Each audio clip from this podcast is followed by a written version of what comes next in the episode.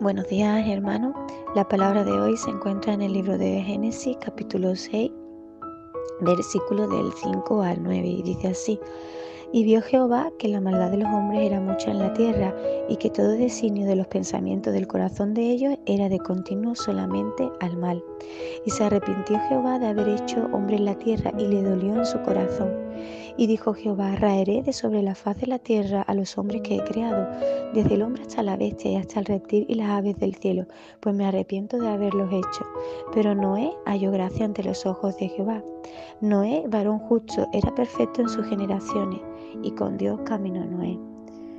A Noé le tocó vivir en medio de una sociedad en la que la maldad se había multiplicado y todos los designios que Dios veía en el corazón del hombre estaban encaminados hacia el mal, de tal manera que Dios decidió destruir al hombre. Pero sin embargo, Dios, en medio de toda esa sociedad, vio que Noé fue un hombre justo y perfecto y halló gracia ante sus ojos de tal manera que decidió hacer un pacto con él. Noé fue un hombre que supo mantenerse íntegro, mantenerse fiel a la palabra de Dios y no dejarse de contaminar por todo lo que estaba sucediendo a su alrededor. Dice en el Salmo 1 que el justo se deleita en la ley de Jehová y eh, medita en ella de día y de, noche. Y vemos que Noé fue un hombre, como dice Jehová, justo, que es un hombre que decide hacer lo correcto. Fue un hombre irreprensible ante los ojos de Dios. No significa que no cometiera fallos, pero fue un hombre que decidió obedecer y mantenerse fiel a Dios y no contaminarse de todo aquello que lo estaba rodeando. Fue un hombre de fe, porque Noé fue un hombre que no vaciló en obedecer a Dios y construir un arca. Y aunque podía parecerle algo sin sentido, y puede que a lo largo de los años eh, Noé pudiese dudar de lo que estaba haciendo porque el diluvio no venía y la construcción del arca fue ardua y un proceso arduo y largo, en el que también contribuyeron y fue ayudado por sus hijos. Pero a pesar de todo, Noé fue un hombre perseverante, fue un hombre en el que la semilla de Dios estaba, había echado raíces y eso le ayudó a ser perseverante porque fue un hombre que tenía relación y comunión con Dios. Es decir, no podemos obedecer a Dios si desconocemos su ley, si desconocemos lo que a Dios le agrada.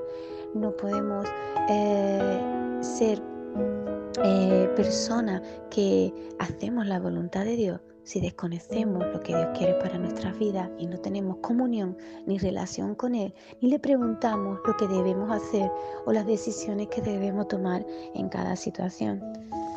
Noé fue un hombre que hizo conforme a todo lo que Dios le mandó y caminó a contracorriente dentro de una generación que únicamente buscaba ah, satisfacer sus propios deseos. Pero sin embargo Noé decidió eh, no corromperse y mantenerse íntegro, justo y perfecto. Por lo tanto, vemos que Noé fue un hombre de carácter, un hombre que supo buscar a Dios y apoyarse en Dios para saber las decisiones que debía de tomar en su vida. Fue un hombre que fue luz y que marcó toda una generación, porque dentro de su sociedad todos conocían a Noé, se burlaban de él por la construcción del arca, se burlaban de él cuando predicaba la palabra y les decía que iba a venir un diluvio. Pero sin embargo Noé supo mantenerse firme, aun a pesar de las tentaciones, aun a pesar de las burlas y de ser un hombre que marcó una diferencia por pensar, por pensar de forma diferente.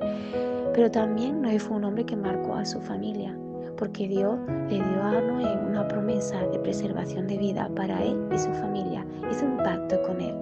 Y también él, su obediencia, marcó a sus hijos, porque sus hijos vieron el amor que Noé le tenía a Dios. Y también ellos decidieron dentro de su propia libertad obedecer a su padre y ayudarlo a la construcción del arca. Por lo tanto, hermano, creo que no debemos de subestimar el efecto que nuestra obediencia puede generar no solamente en la gente que tenemos alrededor, sino en nuestros hijos y en nuestra propia familia.